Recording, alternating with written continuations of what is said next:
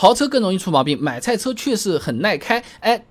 有可能是错觉，因为网上关于豪车的报道它更多嘛，啊，而且我们自己的心理因素也是会有关系的啊。那豪车品牌车型的这个质量，总体来说是比买菜车要更好一点的。俗话说得好，一分价钱一分货，豪华车卖的贵，质量确实相对会更好一点的。陈国平在期刊《价格理论与实践》上面发表的论文啊，消费者感知价格与质量的关系及其应用里面有个数据的啊，巴斯欧和 Gale 这两位学者研究发现啊，在采购经理人指数 PIMS 数据库里面呢，相对质量排名前三的业务单元，比排名后三位的产品相对价格高了百分之五到百分之六。说人话啊，就是贵一点的东西，质量好的几率相对是大一点。那质量好这句话放在汽车这个东西上面的时候，就是故障数个少。某车之家发布的二零二零年乘用车新车质量报告，那上面有一个拥车期二到十二月新车的平均百车故障数据。那未来百车故障数七十一，雷克萨斯七十一，沃尔沃七十六，讴歌八十四，林肯一百十一，在榜上排名还是比较靠前的。那这些豪华品牌的故障数，相比于普通的买菜车来说呢，是更少的。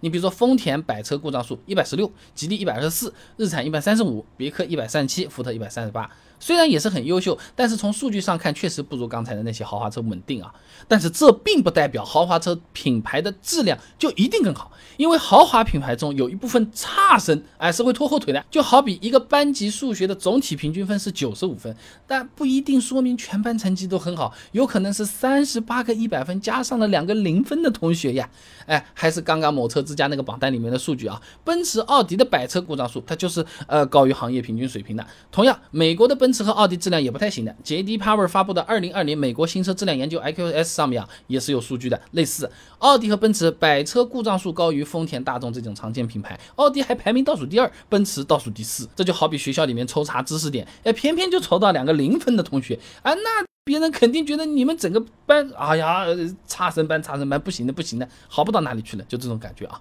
那我们之所以觉得豪华车它更容易出问题啊，它和平常这方面的新闻更多也是有关系的。秦华明在期刊新闻论坛上面发表的一篇论文啊，短视频时代下新闻严肃性的瓦解与重构里面有说到啊，在新媒体时代下，小媒体它也有可能有足够大的影响力，所以更加需要。争夺流量，哎，说人话就是观众喜欢看什么，网上就报道什么。那从搜索指数来看，大部分的网友朋友其实是更喜欢看关于豪车的咨询新闻嘛，对不对？看一下百度指数近三个月来的数据啊，大部分人买车选择的实惠买菜车的这些品牌呢，那搜索指数其实是并不高的啊。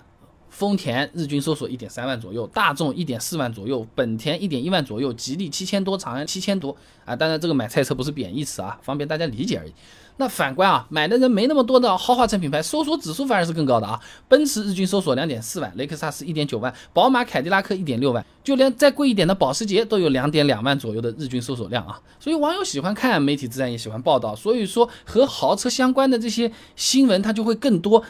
可没说是好新闻还是坏新闻啊，反正都是大家喜欢看，我们就报啊。那不光是报道的问题多，豪车修起来贵，哎，也是容易让人加深豪车更容易出问题的这么一个观念。中保研汽车技术研究院啊，二零二一年六月二号发布了一个十二期汽车零整比研究成果，上面有个数据的啊，整车售价二十万以下的车型平均零整比呢百分之三百左右，售价三十万以上的车型平均零整比百分之五百以上啊。而且呢，零整比前十的光荣榜上九款是豪华车品牌啊。你比如说一个前保险杠皮啊，零整比最高的奥迪 A4L 呢是百分之二点九二，也就是说一个保险杠皮啊要一万块钱，哎，这个还是是零件价格了啊。对比一下，丰田雷凌保险杠皮零整比百分之零点八三，一个保险杠皮九百六十块钱。再来个大众朗逸保险杠皮零整比百分之零点七七，一个保险杠皮一千一百三十块钱的样子啊。哎，这保险杠皮零整比最低的是。传祺 GS 四十一万的车子，保险杠皮零整比只有百分之零点一九，相当于一个保险杠皮只要两百十六块钱。你这样一比较，你买菜车你小修一下，还没加一箱油贵啊，也不容易留下印象了，而且又有保险公司，对不对？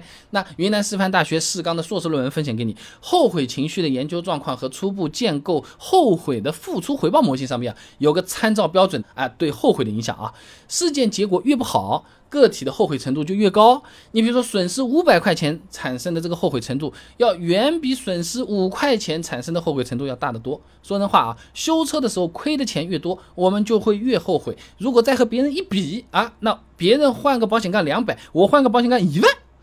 哎呀，你这个车子就更差更不好，反正留下的是负面印象。时间长已经忘了是换保险杠还是换啥了，反正就嗯，这个车不好，这个车不好，哎，就更容易留下印象了啊。所以总的来讲，从数据上来看，大部分豪车的质量并没有比买菜车差。而我们感觉豪车更容易出问题，一方面是媒体喜欢报道，还有一方面呢，是因为豪车修起来贵，给人留下的印象更深刻。两个加在一块儿，就让人感觉豪华车更容易出问题了。好了，今天的视频呢就先做到这里。如果各位朋友觉得这个视频做的还不错的话呢，还请点我的头像点赞转发给你的朋友啊，这个对我非常重要，动力来源嘛。而且这样你每天就能收到一段超过六十秒的汽车使用小技巧了。备胎说车，明天接着聊。